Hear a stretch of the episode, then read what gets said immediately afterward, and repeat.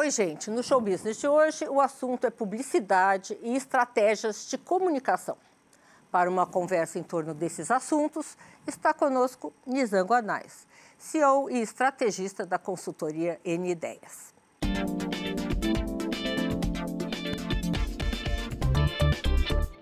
Eleito um dos cinco brasileiros mais influentes do mundo, segundo o jornal britânico Financial Times, ele é estrategista de comunicação de algumas das principais empresas do Brasil.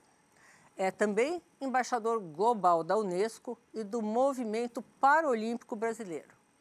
Vamos falar agora com Nizam Guanais, CEO e estrategista da consultoria N Ideias.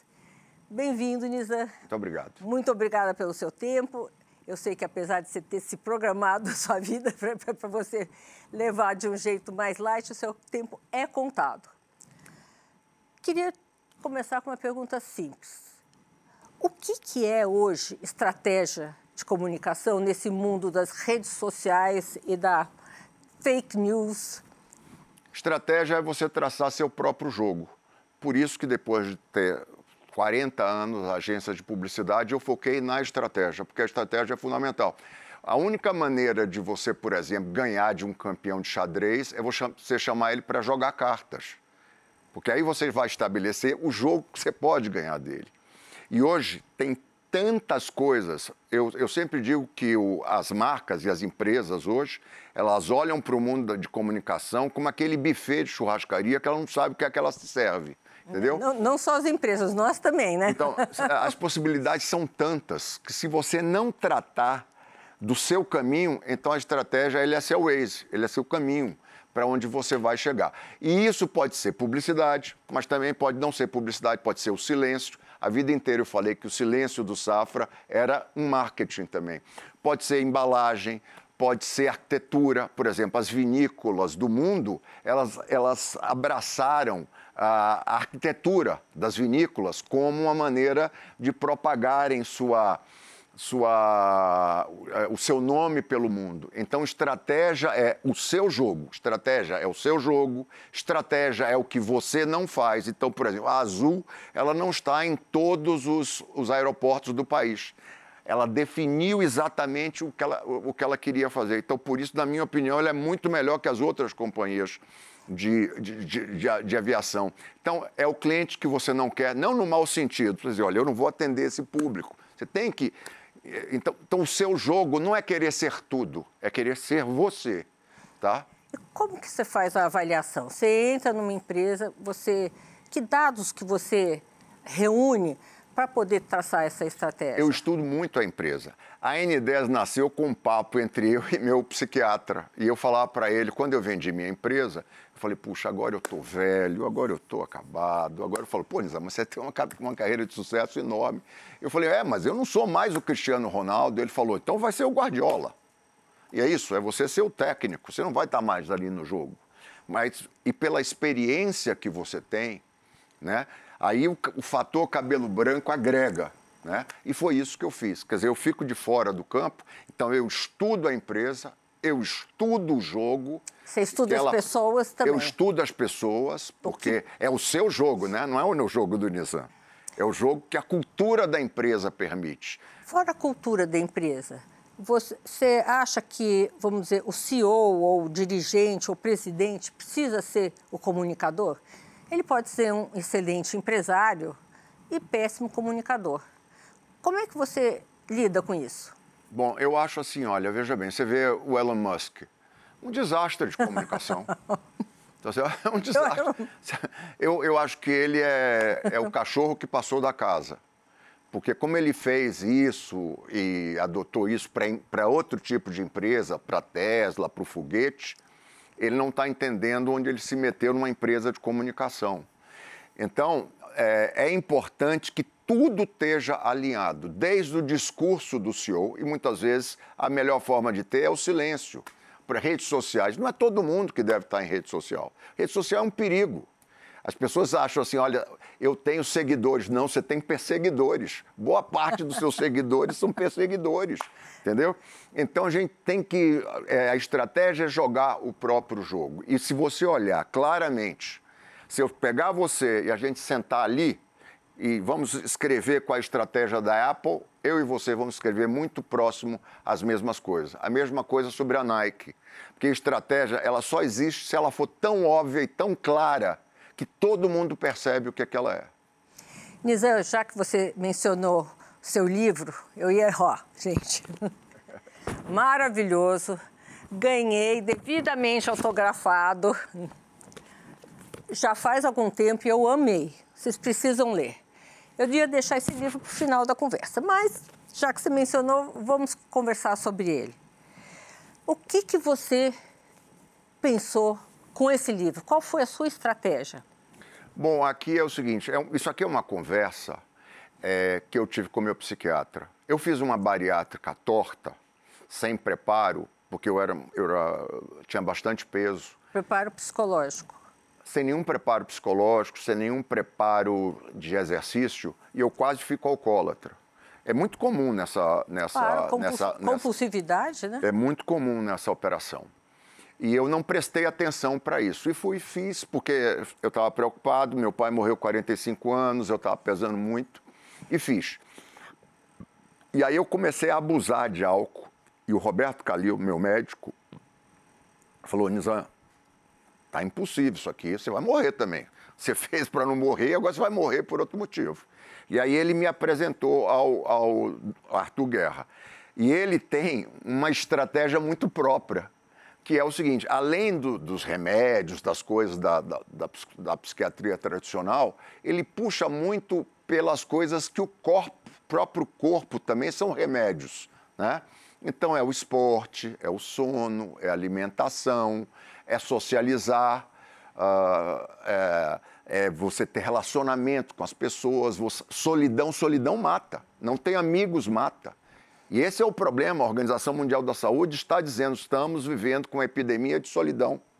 Outro é dia, uma menina me escreveu pelo direct do, do Insta, dizendo: Olha, eu queria muito agradecer a você e a doutor Arthur, porque eu tenho 15 anos, eu estou na segunda tentativa de suicídio. Então, é incrível o que eu estou recebendo de coisas no direct, de pessoas cujos maridos ou elas mesmas estão tendo problemas com álcool por causa de bariátrica, ou pelas coisas que aconteceram na pandemia, porque os seres humanos eles não estão preparados para ficarem dois anos trancados, né? E nem todos estavam trancados em lugares grandes ou espaçosos, enfim. Então, é uma barra pesada, que inclusive está acontecendo na China. Então, este livro é traduzir para o português, porque ele é um médico. Então, como, é, como, é, como, como é que se diz, escritor, ele é um grande psiquiatra, tá certo? Então, eu traduzi este, este, este protocolo deu, dele para o português. Nisa, esse, esse livro eu li, né?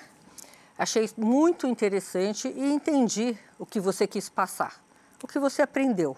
É. Uh, se você resume, resume aqui para o nosso telespectador, o que, que você aprendeu? O que eu aprendi é o seguinte: o quanto o Marcelo Serpa, meu principal concorrente, era melhor que eu. Porque é o seguinte. Então, a, a, moral da história desse livro é não seja Nizanguanais, seja Marcelo Serpa. Por quê? Porque ele era uma pessoa de sucesso e um sucesso de pessoa.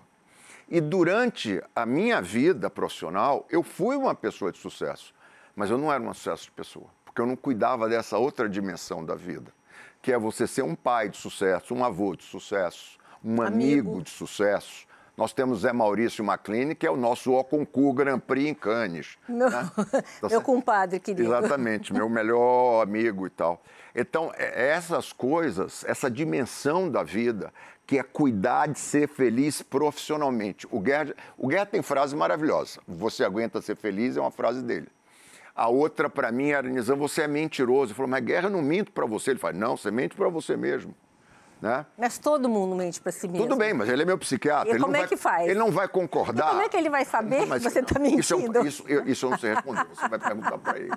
É, a outra é, é você é, é, tão bom profissionalmente, por que, que você não cuida da sua felicidade profissionalmente? Isso aí é cuidar da sua felicidade profissionalmente. Cuidar da sua agenda.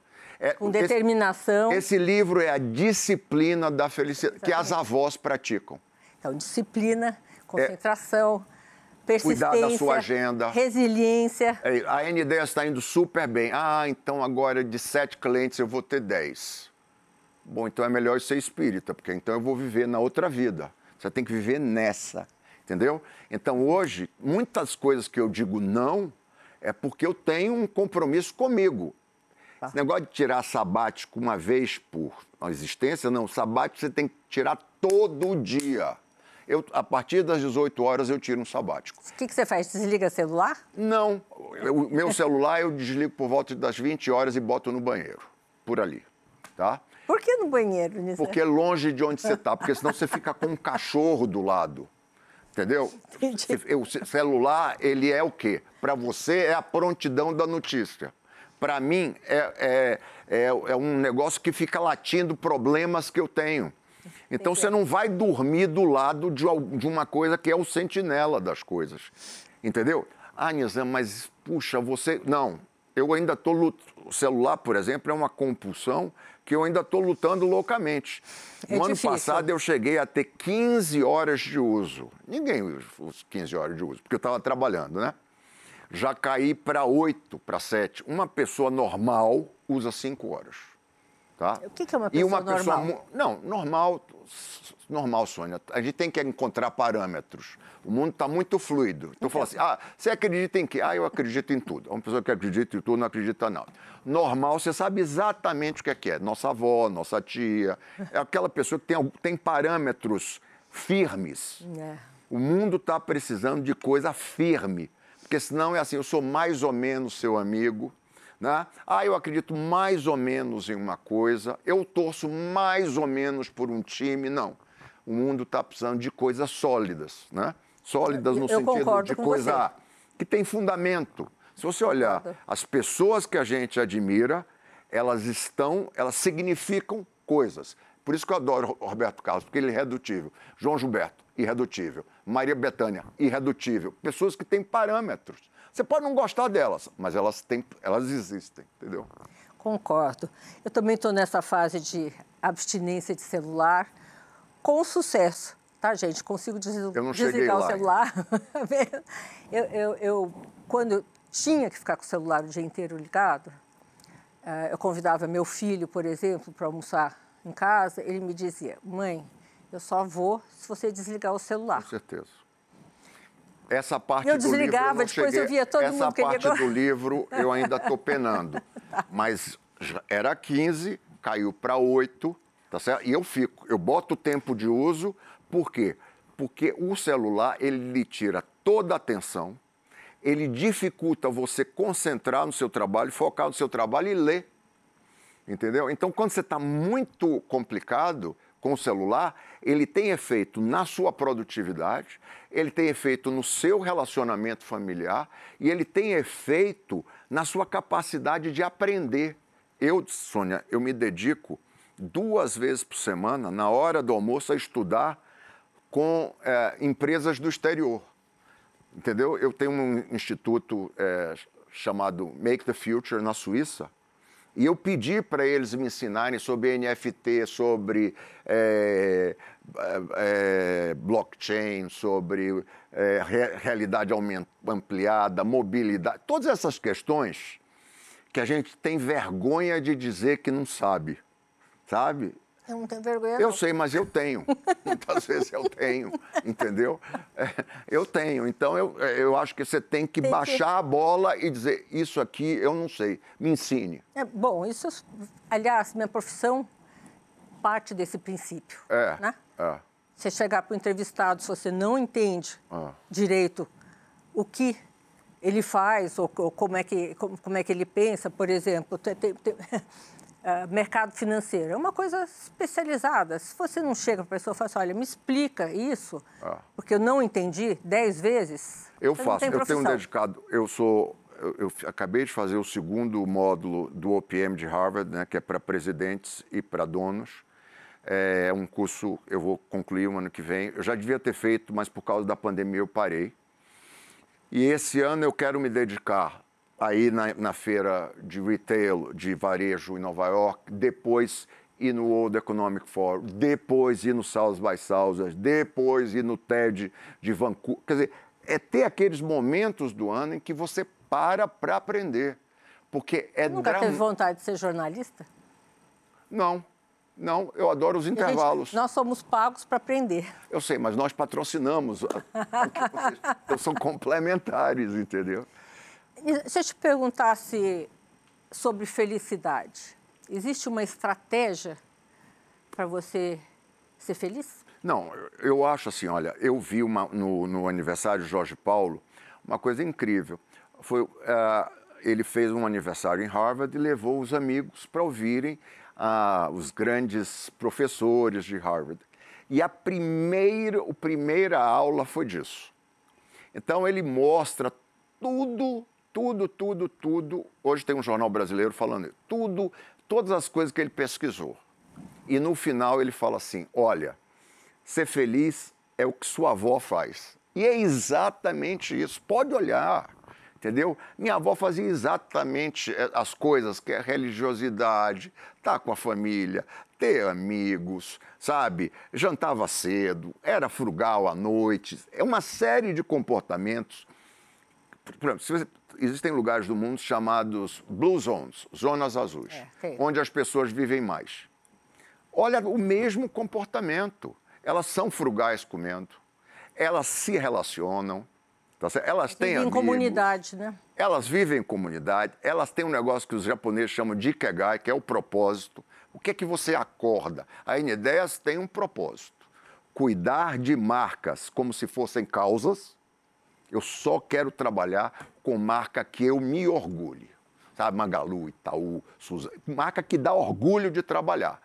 Então é cuidar. Dá, dá, orgulho e dá prazer, né? Exatamente. Cuidar de marcas como se fossem causas e de causas como se fossem marcas. Então eu cuido da Nature Conservancy, do Pantanal, ajudei a comunicação do TSE é, na, na, aí nas, nas, nas, discussões sobre urna, enfim, eu, a gente gerando falcões, enfim, uma série de causas. E, e é, é legal porque isso te anima a sair da cama. Entendeu? Eu fico animado. Quando eu era pequeno, eu ficava muito animado de dormir e acordar no outro dia. E eu estou vivendo esse momento. Eu isso, durmo, isso é um sinal. Eu bom. durmo animado que chegue logo o outro dia. E aos 64 anos, isso é uma coisa muito legal. Nizam, vou te interromper um minutinho só, mas não saia daí, tá? No próximo bloco, continuamos a nossa conversa com Nizam Guanais, CEO e estrategista da consultoria N Ideias. Fique com a gente. Voltamos com o nosso entrevistado, Nizam Guanais, CEO e estrategista da consultoria N Ideias. Eu quero te perguntar sobre o Brasil.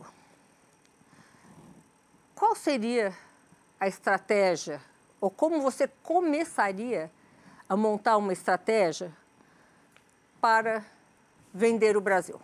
Oh, é ser uma potência verde e amarela. Acabou. Está tá, tá claro o que, que é. Gigante pela própria natureza. É, fica a dica, entendeu?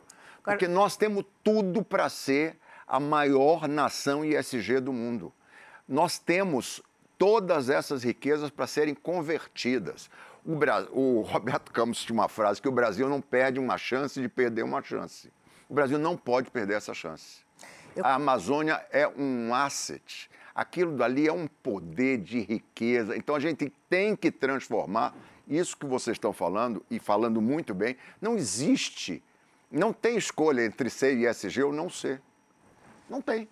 Nós estamos, está tá ficando crítico.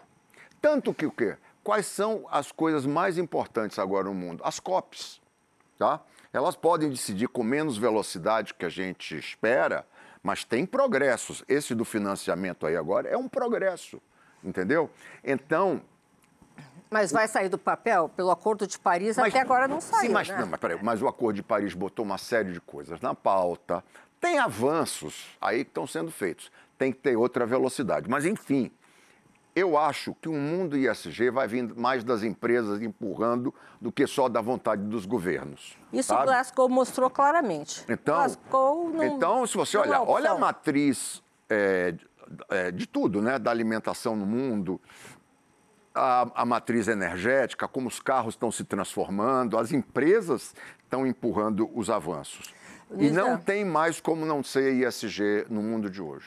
Nisa, Se você pegar a história do Brasil, é assim: quando a gente quase está indo para um precipício, acontece alguma coisa. Quando quase a gente está partindo para uma coisa melhor, acontece outra coisa. Você vê sinais que dessa vez o Brasil não vai perder a chance? Não, eu espero. Eu, eu- olha aqui, eu tenho uma, uma situação seguinte. É, o Brasil, às vezes, se comporta como sujeito que não vai na eleição de síndico, não participa dela e depois fica reclamando Exatamente. do destino do prédio. Não é o tá? Brasil, é o brasileiro como um Então, todo também. então precisamos trazer para nós. Eu lutei muito para que a Simone Tebet fosse eleita. Não foi. Vamos ajudar, como é que se diz? A- a- você não torce contra o piloto do avião que você está dentro, só se você for maluco. Tá certo? Maluco. Então a gente tem que ajudar, tá? Tem que ajudar. E e realmente eu acho que a grande tecla que nós temos que bater é potência verde e amarela. A migração para uma economia verde. A, a economia verde vai gerar os empregos que a gente precisa. A economia verde vai gerar a descentralização do progresso, que, que, graças a Deus não está hoje. Cada hoje você tem Goiânia, você tem muitas partes do país, mas o norte inteiro podem aproveitar muito essa potência verde, o lençol freático que a gente tem. Sabe, é, é- é- é- essa coisa, essas, essas riquezas nossas, tá? Principalmente energia limpa também, né? Limpa. Limpa. Nós temos tudo para nos posicionarmos como uma potência verde. Não é bomocismo, não tem que ser greenwashing, ao contrário. Let's follow the money. E o money vai levar a gente para o ar puro, sabe assim? É. Então, eu, eu tenho uma frase que eu vi uma vez, e, eh, alguém na, na Suzano me disse isso e eu nunca esqueci. Nada como trabalhar numa empresa que está no lado certo da história. E isso, para mim, é ESG. É você montar seu negócio do lado certo da história. Você que conversa com vários empresários e círculos banqueiros, enfim, todo esse, toda iniciativa privada, você acha que isso ficou claro para as empresas? Com quem você conversa? Existe gente que ainda não está convencida? Tem, mas isso é normal em Não, tudo. só, só queria saber se tem. Tem, lá, claro que tem, Sônia, mas eu acho o seguinte, vamos lá. O Brasil tem a agricultura mais sustentável do mundo. Então, Mas ela é vítima dela mesma. Os problemas que a agricultura brasileira tem são criados pela falta de entendimento que ela também precisa cuidar de imagem. Porque, veja bem, a agricultura brasileira é a agricultura mais próspera do planeta hoje. Rentável. Então, ela não vai querer que o concorrente dela fique batendo palminhas lá do exterior. Então, ela tem que também cuidar da imagem dela. E ela tem sido displicente e, e- e até imatura no entendimento, porque ela é, ela é belíssima. A agricultura brasileira é maravilhosa. Primeira coisa que ela tinha que fazer, separar o agronegócio do ogronegócio. São duas coisas completamente, o agro e o ogro.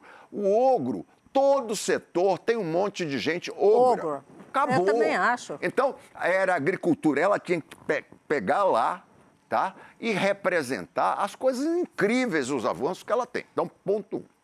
E a outra coisa, nós temos que compreender o novo consumidor.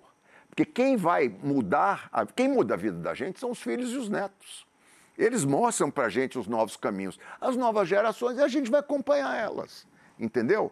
Então o Brasil já faz muito, já tem empresas assim, state of art no mundo, sabe? Mas você tem que vir, não é uma escolha. CISG não, Não. é uma escolha. é uma missão. É, sabe, é um caminho, acabou, está posto.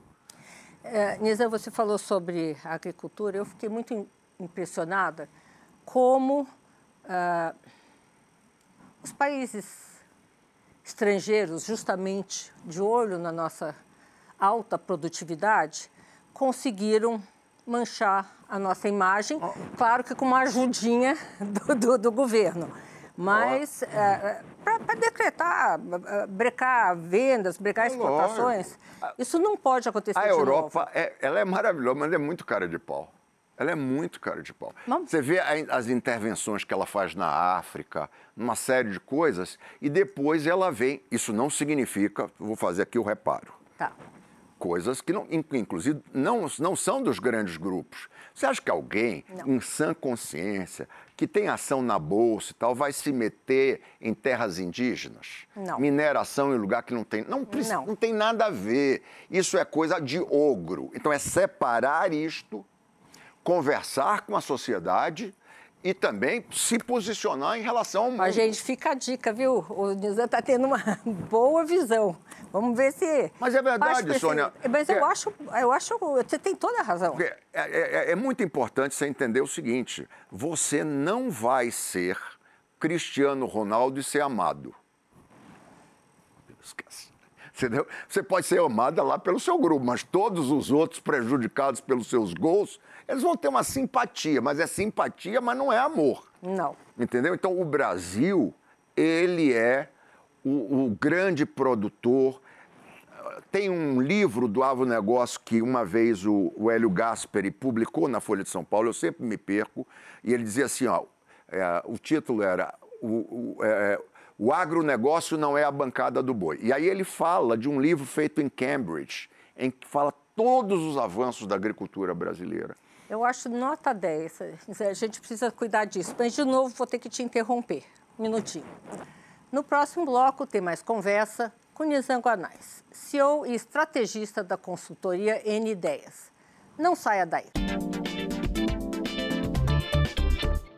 Nizam, nossa conversa estava muito verde e quente. Eu quero continuá-la aqui nesse bloco. Uh, o Brasil produz somente 3% dos gases de efeito estufa do mundo. Os Estados Unidos produz 25%, a China 23%. A gritaria é toda em cima de nós. Nós temos que melhorar. Existe muito desmatamento ilegal na Amazônia e isso tem que ser eliminado. Nesse, nesses últimos quatro anos de governo, isso cresceu e isso é inadmissível. Mas também é inadmissível você viajar para a Suíça, como eu fui recentemente, e passear numa cidadezinha, Silisberg, que é onde a Suíça foi fundada, que é desse tamanhinho, e você vê a mata sendo desmatada em loco. Aí perguntei ali, vocês não têm lei de desmatamento? Não, a gente não tem não, porque isso aqui depois cresce de novo. Mas é na cidade inteira, são 700 habitantes, um monte. É, é, é, eu, eu tenho essa, essa coisa com justiça. O Brasil está sendo injustiçado? Não, vamos separar as coisas para que eu e você não, não sejamos é, julgados por uma coisa que você não está dizendo, nem eu vou responder. Que é, claro que o Brasil está sendo cobrado por, por, por, questões reais, tá? Que elas existem, mas que elas não são o protocolo da, da agricultura brasileira nem da indústria. Nós temos, Exato, é, mas então, é exatamente ponto, ponto um, sim. Mas, Mas você acha que eu me expressei mal? Não, não. Ah, tá. é, é, é, só para. Nós vivemos um mundo que a gente precisa. Né? É, eu acho assim, olha, nós temos que cuidar da nossa narrativa, porque quem ele disposiciona é o outro. Né? É o outro que vai lhe disposicionar. Você não vai querer que a Austrália fique batendo palma porque nós concorremos com a nossa carne. Tá certo? A Europa ela não vai ficar olhando, batendo palminha, olha que ótimo. Não vai querer isso. Então, o Brasil precisa cuidar da narrativa dele no mundo. Narrativa não tem nada a ver com publicidade, é simplesmente qual é a estratégia né, de comunicação que você vai ter é, ao, ao mundo. E o Brasil uh, tem evitado os grandes fóruns. Não ir aos grandes fóruns é mais ou menos como brigar do relógio, aí você quebra o relógio e acha que o tempo parou. O tempo não vai parar simplesmente porque você não comparece ao relógio ou bate nele. Então nós precisamos retomar nosso papel no mundo, nossa narrativa, tá? E é, é, cobrar e ser cobrado também. É, é parte do jogo global. Com certo? eficiência, né? Com eficiência. Entendeu? Está sobrando muito para as empresas brasileiras que têm um padrão excelente. Excelente. Então, é, é mostrar nossas forças, tá? E assumir nossa narrativa no World Economic Forum, nas COPs, é, nos grandes fóruns globais, é isso. É o Brasil voltar a isso. Você acha que a iniciativa privada poderia fazer um, um pool e ela mesmo uh, ir para fora vender vender não, além de vender, mas mostrar a nossa realidade. Nós vamos fazer isso com a Câmara Brasil Estados Unidos, tá? tá? É, é um é, chama-se o Brasil no palco, Brazil on the stage, que é justamente para levar todas as coisas importantes que o Brasil está fazendo. É isso. Nosso papel será este. Só, levar tá? e informar. Com a Câmara Brasil-Estados Unidos e vai mostrar todas as nossas histórias que a gente tem. Isso já está andando? Você, se você deixar, lembre-se, sabe, que nós não serão, os, eles não serão nossos amiguinhos. Não. Eles são nossos, nossos concorrentes. Veja bem, você quer, você fica torcendo para que a melhor seleção chegue para a segunda fase? Não. Não. Você está torcendo, você quer que ela saia. Entendeu? Então, olhe na perspectiva Copa do Mundo que você vai ter que entender o que é que nós fazemos. Então, o Brasil on the Stage está sendo feito pela, com a Câmara Americana, em parceria com o Financial Times, e estamos, inclusive, é, em tratativas com a Universidade Columbia de Nova York para que seja lá. E eu vou cuidar da produção disso. Para que você tenha agricultura no palco, tá. tecnologia no palco, sabe? Startups no palco. Tudo que o Brasil faz de incrível. É isso que nós temos que fazer. Nossa, isso daí já, já saiu do papel? Está em ideia? Não, est... não, não, não. Está saindo do papel para valer. Está sendo comandado por, por, por pessoas e, inclusive, podemos trazer é, algumas delas futuramente, se você nos der esse espaço, para contar esse projeto, porque vai ser um projeto muito forte. Ó, aberta aqui, ó. ISG, toda a força. Estamos conscientes que isso. Então, Alexandre, esse ano, você que comanda o Financial Times aqui no Brasil, tem sido um grande amigo do Brasil e está tocando esse projeto lá em Nova York. É, vai ser muito bom, porque é para que as empresas brasileiras contem as histórias incríveis que elas têm para contar. Bom, Nisa, estamos chegando aqui ao final do, do, do nosso tempo eu queria que você deixasse uma mensagem para o nosso telespectador. Bom, o que eu posso lhe dizer é o seguinte: o que, que estratégia é você ser o técnico do seu negócio, da sua vida, do seu sonho, é ter a estratégia que você precisa para fazer aquilo. Então, o que nós estamos discutindo em Copa do Mundo é se o técnico teve a boa estratégia ou se teve, teve uma estratégia ruim. E a estratégia, ele vai ter que mudar de jogo a jogo, de acordo com quem ele está jogando. Então, o que eu faço é procurar ser um Guardiola, um Tite, uh, todos esses técnicos aí que eu não conheço o nome porque eu não acompanho futebol, mas que é a beleza de encontrar seu próprio caminho. E isso é bom para tudo, para a empresa, para a vida, para ser avô, para tudo.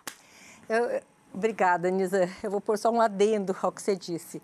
Podia ser a estratégia do possível? A é, Eu prefiro o impossível. o, o, o, Walt Disney fala uma coisa maravilhosa. Ele fala assim: eu prefiro o caminho do impossível, porque o caminho do possível está muito engarrafado. obrigada, obrigada. Bom, o programa de hoje está terminando, mas antes de eu me despedir, eu tenho aqui um recado.